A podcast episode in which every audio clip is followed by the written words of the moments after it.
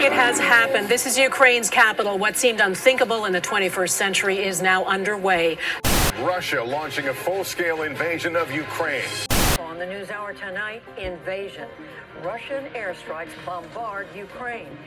Russia's full scale invasion of Ukraine, the largest invasion of a neighboring country in Europe since World War II. You know, it's hard to do a comedy show when there's a war going on, but we are here while more than 6,000 miles away, women and children are fleeing Ukraine. Putin chose this war, and now he and his country will bear the consequences. In February 24, 2022, all the news outlets of the world were reporting Russia's invasion of Ukraine. President Vladimir Putin stated that the invasion's purpose was to demilitarize and denazify Ukraine. But the real question is why am I talking about this invasion? Why does a simple college student who has other things in his mind have information about this war? Well, this story starts with me waiting for my Uber at the Newark Liberty Airport.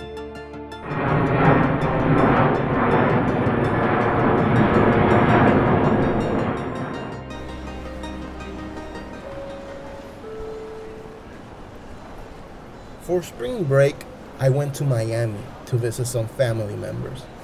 I had an amazing time and was excited to go back to my university, Montclair State. As I got off the plane, I ordered an Uber. As I was waiting on that cold New Jersey night, a car pulls up on the sidewalk. He had Ukraine flags covering every corner of his car with QR codes. The QR codes were links so one can donate to the Ukrainian military. As I see this, the driver opens the passenger window and asks me, Are you Victor going to Montclair? I instantly knew it was going to be an interesting ride.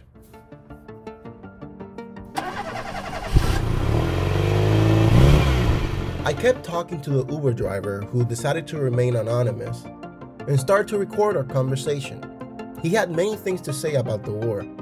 One of the key points he established is that the rivalry between Ukraine and Russia did not start this year.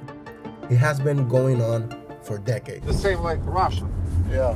Not not Ukraine. Ukraine this is a fake country. Mm-hmm. And that's not true. You're a legitimate country. Here we have, we have 1500 years story. Mm-hmm. We, we, we change name, not Kiev Rus, now Ukraine. But that's not changed nothing. That Because doesn't change it's Rome. Empire and Italy. Mm-hmm. They changed name, but this is Rome Empire Yeah. In old story. Mm-hmm. This modern name Italy. The driver left Ukraine 14 years ago and told me he has lived in different places in Europe, like Italy, and decided to move to the United States to be with his mother, who has been here for 25 years.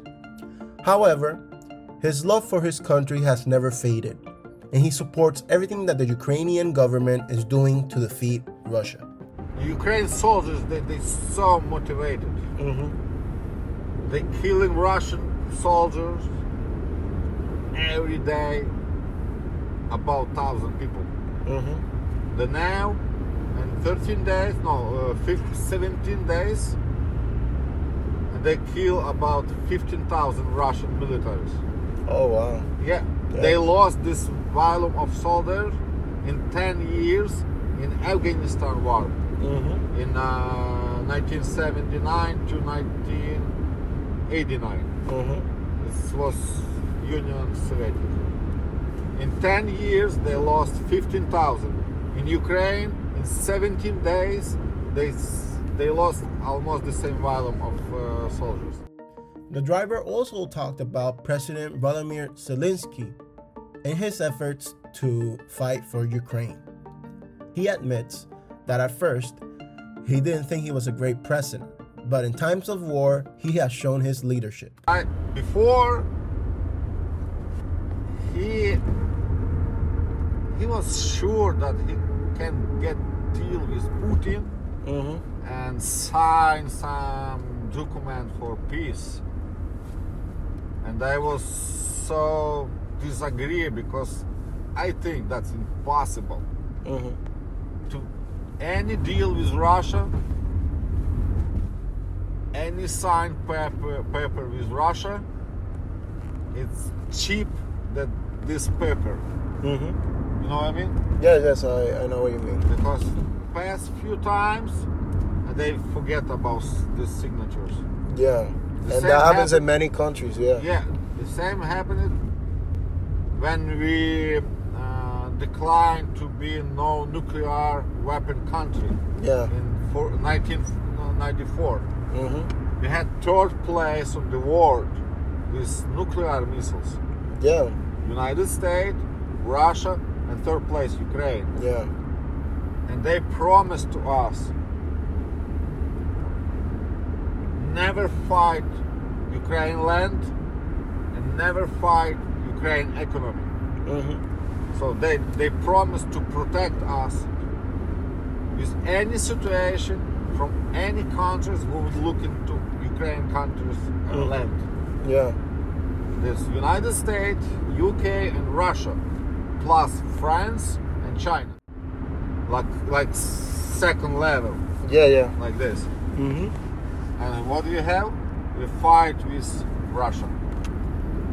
They bring our nuclear weapon, and they fight now for us, and they they show to us we have nuclear weapon.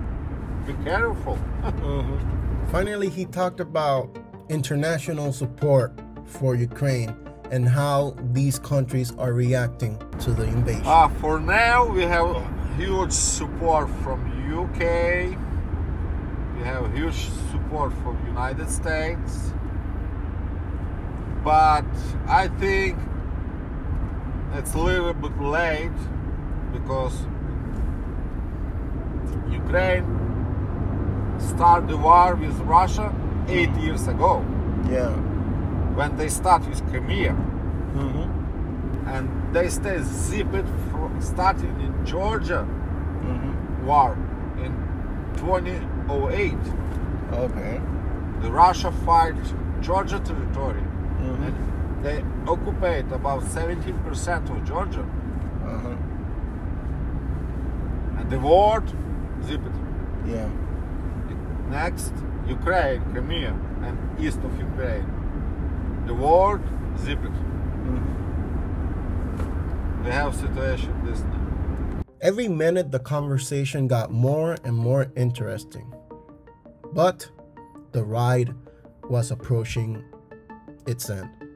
As a famous singer in Puerto Rico once said, which means everything has its end. So I got off his car, wished him a good night, and scanned the QR code on the side of his car to support the Ukrainian military. I tried to contact the Uber driver for a more in depth interview, but I could not find him. It was an amazing experience to talk to a Ukrainian about the war.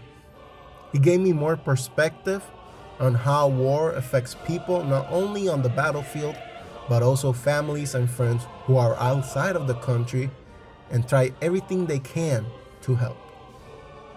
The war is still ongoing, and I hope it comes to a peaceful end soon. Slava Ukraine, which means glory to Ukraine.